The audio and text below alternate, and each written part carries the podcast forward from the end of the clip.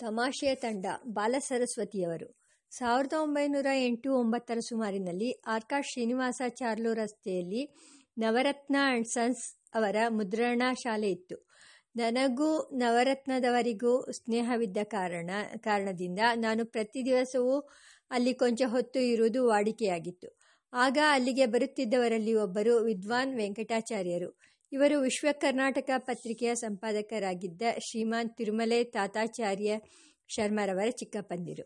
ವೆಂಕಟಾಚಾರ್ಯರು ವೆಂಕಟಾಚಾರ್ಯರು ಆ ಕಾಲದಲ್ಲಿ ಉಪಾಧ್ಯಾಯರಾಗಿದ್ದದ್ದು ಮಾತ್ರವಲ್ಲದೆ ಕನ್ನಡದಲ್ಲಿ ಒಂದೆರಡು ನಾಟಕಗಳನ್ನು ಬರೆದಿದ್ದರು. ಆ ನಾಟಕಗಳನ್ನು ಅಚ್ಚು ಮಾಡಿ ಅಚ್ಚು ಮಾಡಿಸುವುದಕ್ಕಾಗಿ ಅವರು ನವರತ್ನ ಪ್ರೆಸ್ಸಿಗೆ ಬರುತ್ತಿದ್ದರು.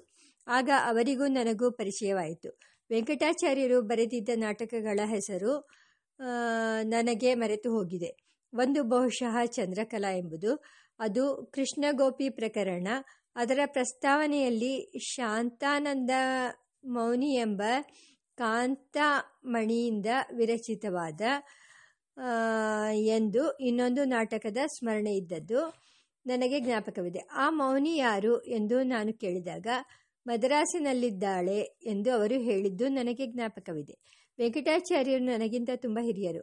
ಅವರು ಸಂಗೀತ ಸಾಹಿತ್ಯಗಳಲ್ಲಿ ಹೆಚ್ಚು ಪರಿಶ್ರಮ ಮಾಡಿದ್ದವರು ಅವರ ತಂದೆಗಳು ತಿರುಮಲೆ ರಾಜಗೋಪಾಲ ಅಯ್ಯಂಗಾರ್ಯರು ಚಿಕ್ಕಬಳ್ಳಾಪುರದ ಸಮೀಪದ ಕಂದವಾರ ಗ್ರಾಮದಲ್ಲಿದ್ದವರು. ಅವರು ಮಹಾಪ್ರಸಿದ್ಧರಾದ ವಿದ್ವಾಂಸರು. ಅವರು ಬರೆದಿರುವ ಸಂಸ್ಕೃತ ಕಾವ್ಯವೊಂದು, ಒಂದನ್ನು ನಾನು ನೋಡಿದ್ದೇನೆ.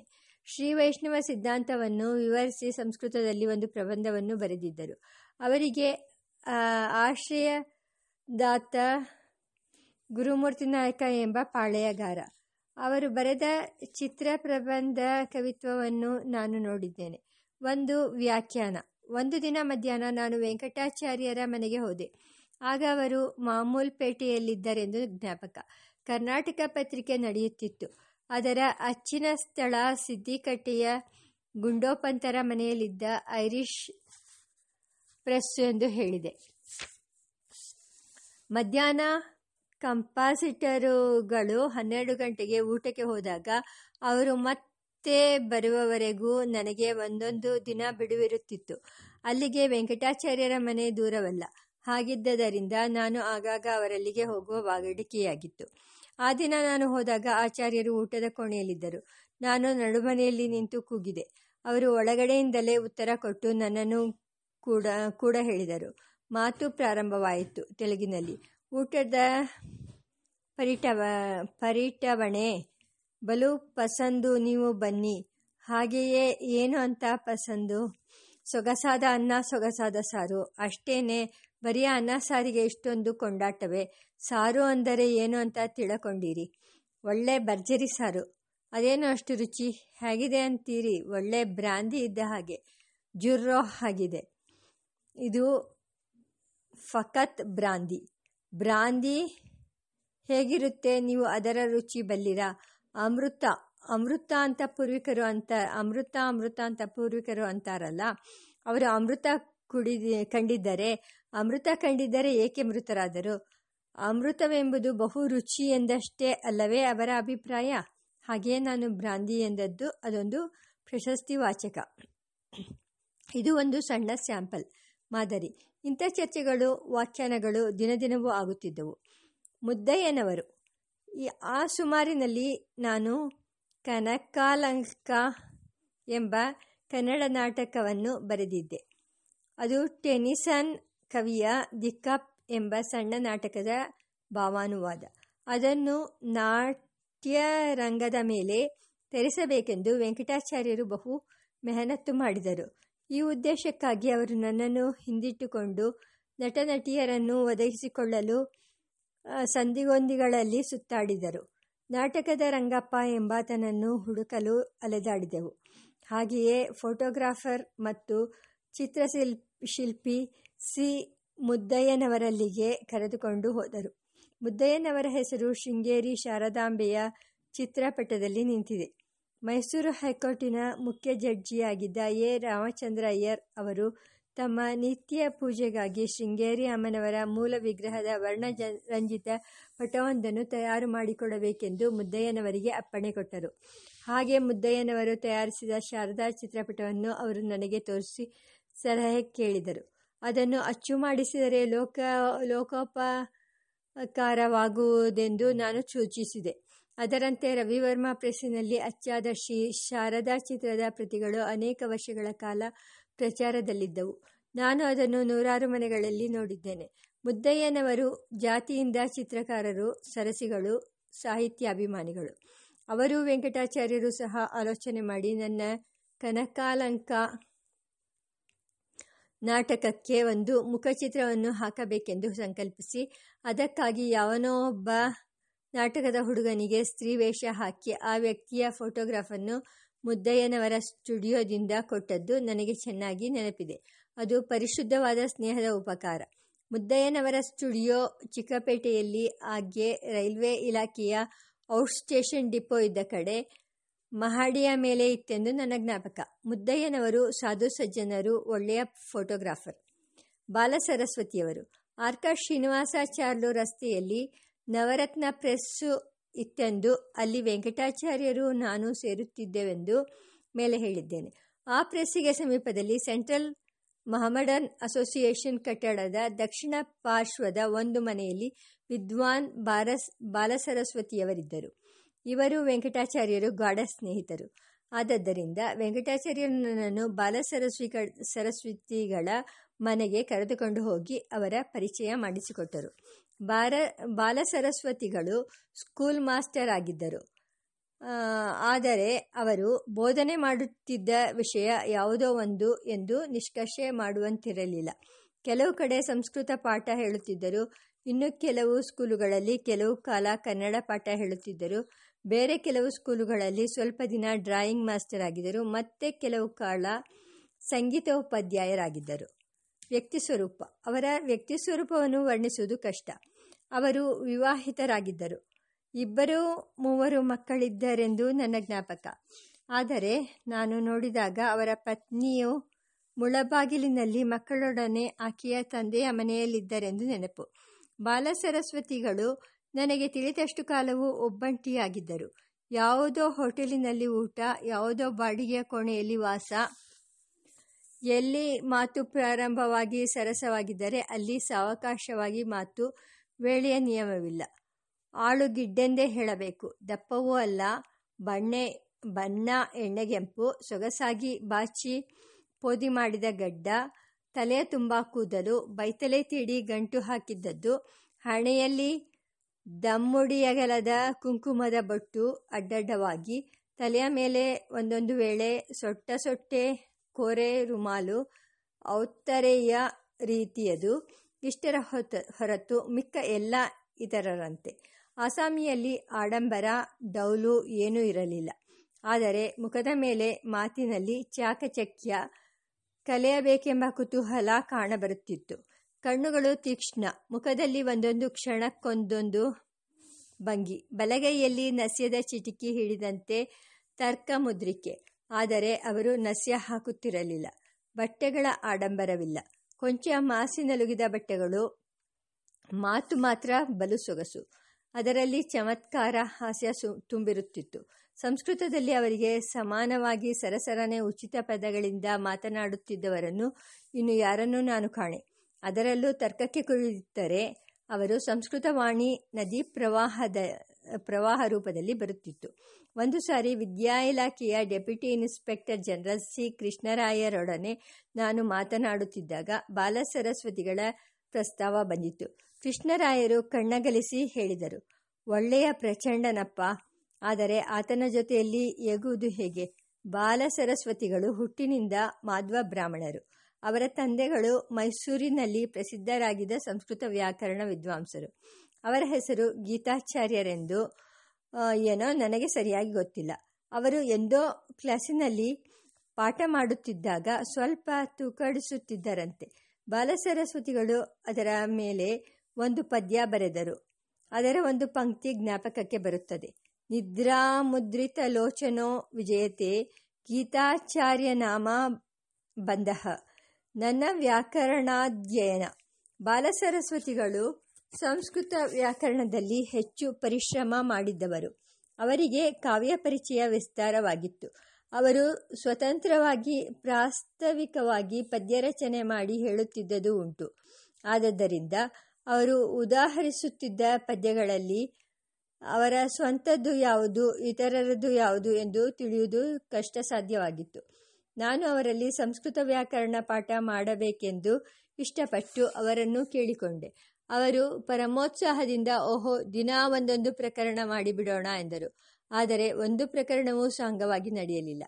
ಪಾಠಕ್ಕೆ ಪ್ರಾರಂಭ ಮಾಡಿದ ನಾಲ್ಕೈದು ನಿಮಿಷಗಳಲ್ಲಿ ಯಾವುದೋ ವಿಷಯಾಂತರ ಪ್ರಸ್ತಾವ ಬರುವುದು, ಮಾತು ಅತ್ತ ಕಡೆ ತಿರುಗುವುದು, ಅಂದಿನ ಪಾಠ ಅಲ್ಲಿಗೆ ನಿಂತು ಹೋಗುವುದು.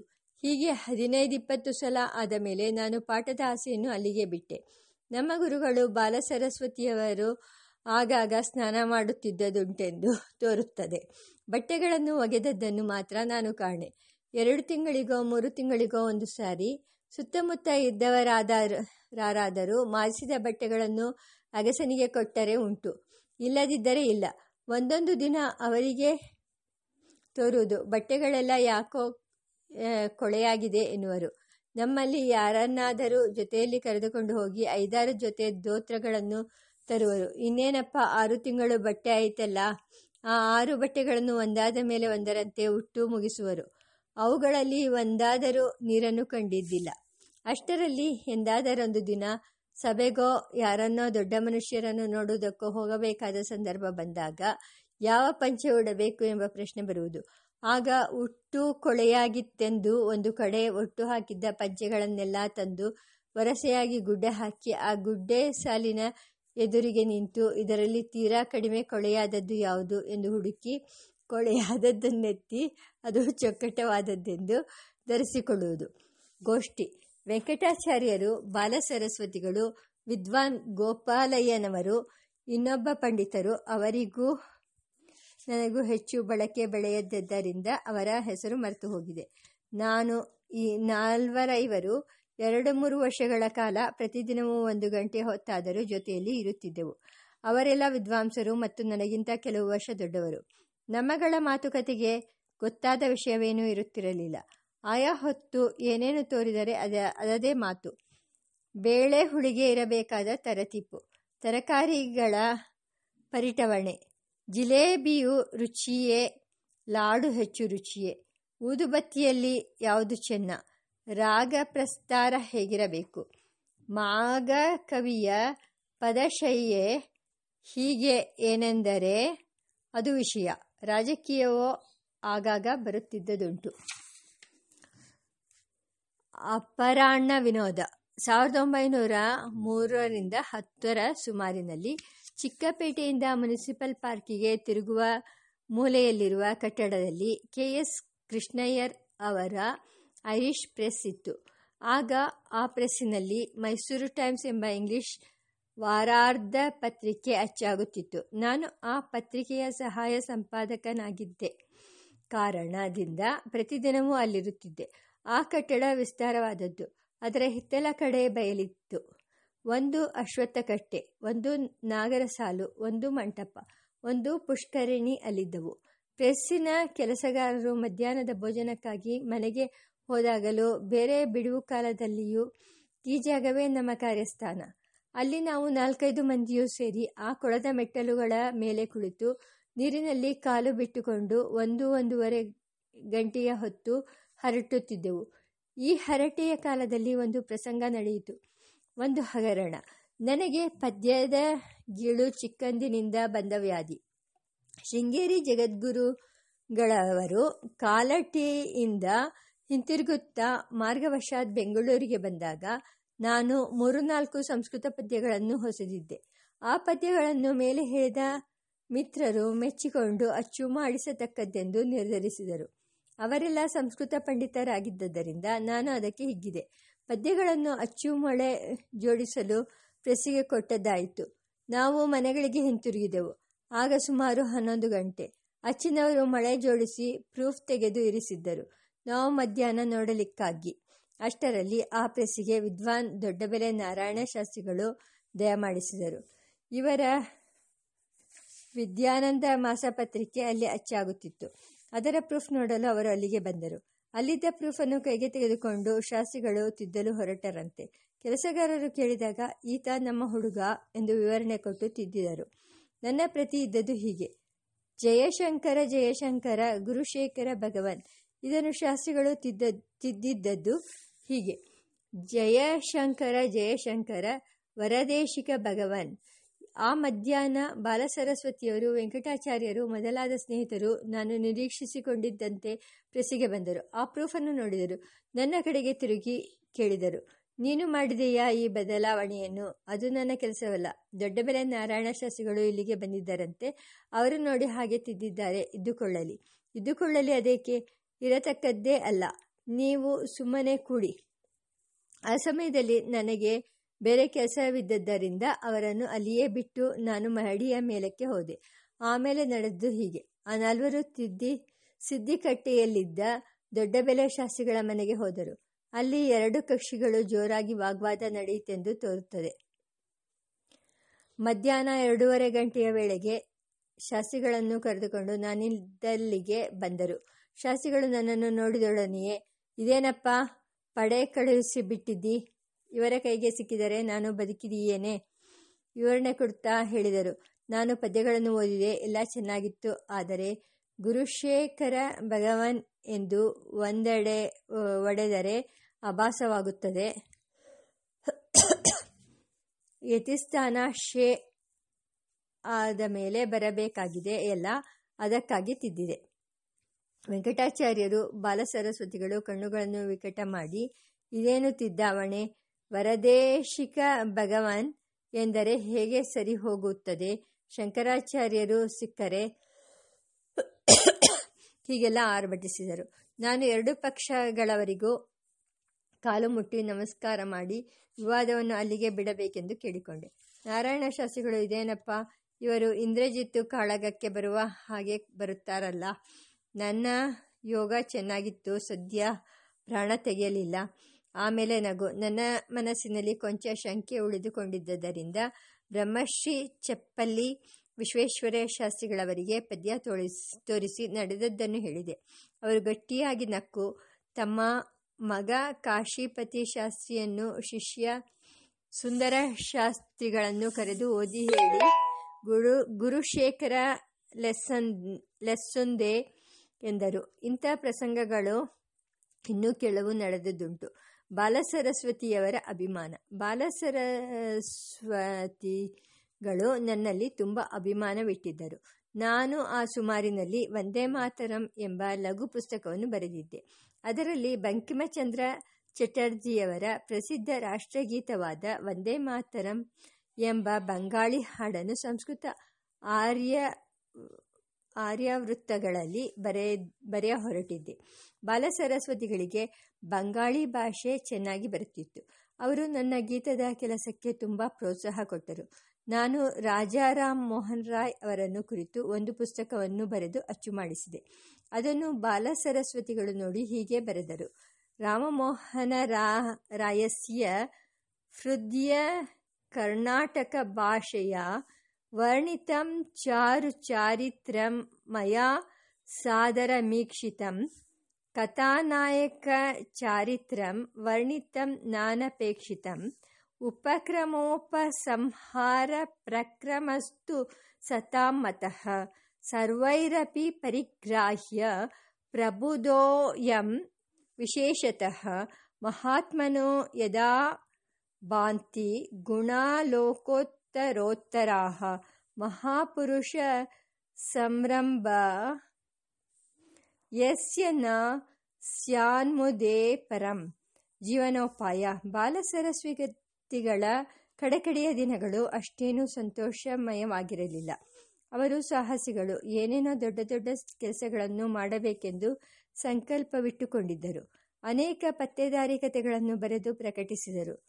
ದುಷ್ಟ ಚತುಷ್ಟಯ ಹೆಂಗಸು ಎಂದರೆ ಹೆಂಗಸು ಇತ್ಯಾದಿ. ಇವು ಒಳ್ಳೆಯ ಸ್ವಾರಸ್ಯವುಳ್ಳ ಕಥೆಗಳು. ಚೆನ್ನಾಗಿ ಮಾರಾಟವೂ ಆಯಿತು. ಆದರೂ ಅವುಗಳ ಗುಣಕ್ಕೆ ತಕ್ಕ ಪ್ರತಿಫಲ ಬರಲಿಲ್ಲ. ಬಾಲ ಸರಸ್ವತಿಗಳು ಬಹುಜನರ ಮೆಚ್ಚುಗೆ ಪಡೆದಿದ್ದರಾದ್ದರಿಂದ ಅವರ ಒಂದು ಪ್ರಯತ್ನವು ರೂಪಕ್ಕೆ ಬಂತು.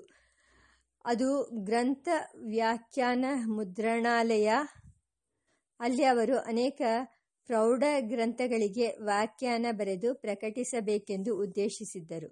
ಆದರೆ ಸಾಹಿತ್ಯ ಕಾರ್ಯಕ್ಕೂ ವ್ಯಾಪಾರ ನಿರ್ವಾಹಕ್ಕೂ ಬಹುದೂರವೆಂಬುದನ್ನು ಮನಸ್ಸಿಗೆ ತಂದುಕೊಳ್ಳಲಿಲ್ಲ. ವಾಕ್ಪಟುತ್ವದಿಂದ ಎಲ್ಲವನ್ನೂ ಸಾಧಿಸಲಾಗುವುದೆಂದು ತಿಳಿದಿದ್ದು ಅವರ ಭ್ರಾಂತಿ. ಕಡೆಯಲ್ಲಿ ಒಂದು ದಿನ ನನ್ನ ಮನೆಗೆ ಬಂದರು. ಆಗ ನಾನು ಯಾವುದೋ ಕಾರಣ ಮನಸ್ಸು ಕುಗ್ಗಿದವನಾಗಿದ್ದೆ. ನಮ್ಮ ನಮ್ಮ ಕಷ್ಟಗಳನ್ನು, ನಿರಾಶೆಗಳನ್ನು ಕುರಿತು ಮಾತನಾಡಿಕೊಂಡೆವು. ಆಗ ಬಾಲಸರಸ್ವತಿಗಳು ಹೀಗೆ ಹೇಳಿದರು. ಏನಯ್ಯ, ಆ ಹೊತ್ತು ಎಷ್ಟೋ ವರ್ಷಗಳ ಹಿಂದೆ ದಿನದಿನವೂ ಮಠಮಠ ಮಧ್ಯಾಹ್ನ ಆ ಕೊಳದಲ್ಲಿ ನಿಂತುಕೊಂಡು ಮಾತನಾಡಿಕೊಳ್ಳುತ್ತಿದ್ದದ್ದನ್ನು ಮರೆತೆಯಾ? ಹಾಗೆ ಮಾಡಬೇಕು, ಹೀಗೆ ಮಾಡಬೇಕು ಎಂದು ಪ್ಲಾನ್ ಹಾಕಿದೆವಲ್ಲ? ಹೀಗೆ ಮಾಡಿದರೆ ಹಾಗಾಗುತ್ತದೆ, ಹಾಗೆ ಮಾಡಿದರೆ ಹೀಗಾಗುತ್ತದೆ ಎಂದೆಲ್ಲ ಕಟ್ಟಿದೆವಲ್ಲ ಮನಸ್ಸಿನ ಉಪ್ಪರಿಗೆಗಳನ್ನು ಈ ಹೊತ್ತು ವಿಧಿ ನಮ್ಮನ್ನು ಅಣಕಿಸಿ ಹೇಳುತ್ತಿದ್ದಾನೆ. ಸು ಮಕ್ಕಳಿರ, ಆ ಹೊತ್ತು ಮಧ್ಯಾಹ್ನ ಸೂರ್ಯ ಸಾಕ್ಷಿಯಾಗಿ ಏನೇನೋ ಮಾಡಬೇಕೆಂದುಕೊಂಡಿರಲ್ಲ, ಈಗ ನಡೆಸಿ ಅವನ್ನೆಲ್ಲ. ನಾವು ಆ ಹೊತ್ತು ಮಾಡಿದ ಕರ್ಮ ಈ ಹೊತ್ತು ಬೆನ್ನಟ್ಟಿ ಬಂದಿದೆ. ಬಾಲಸರಸ್ವತಿಗಳು ಈ ವೇಳೆಗೆ ತುಂಬ ಮುದುಕರಾಗಿದ್ದರು, ದುರ್ಬಲರಾಗಿದ್ದರು. ಆ ವಿದ್ವದ್ಗೋಷ್ಠಿಯಲ್ಲಿ ವೆಂಕಟಾಚಾರ್ಯರು ಆ ವೇಳೆಗೆ ತೀರಿಕೊಂಡಿದ್ದರು. ಉಳಿದವರ ವಿಷಯ ನನಗೆ ತಿಳಿದು ಬರಲಿಲ್ಲ.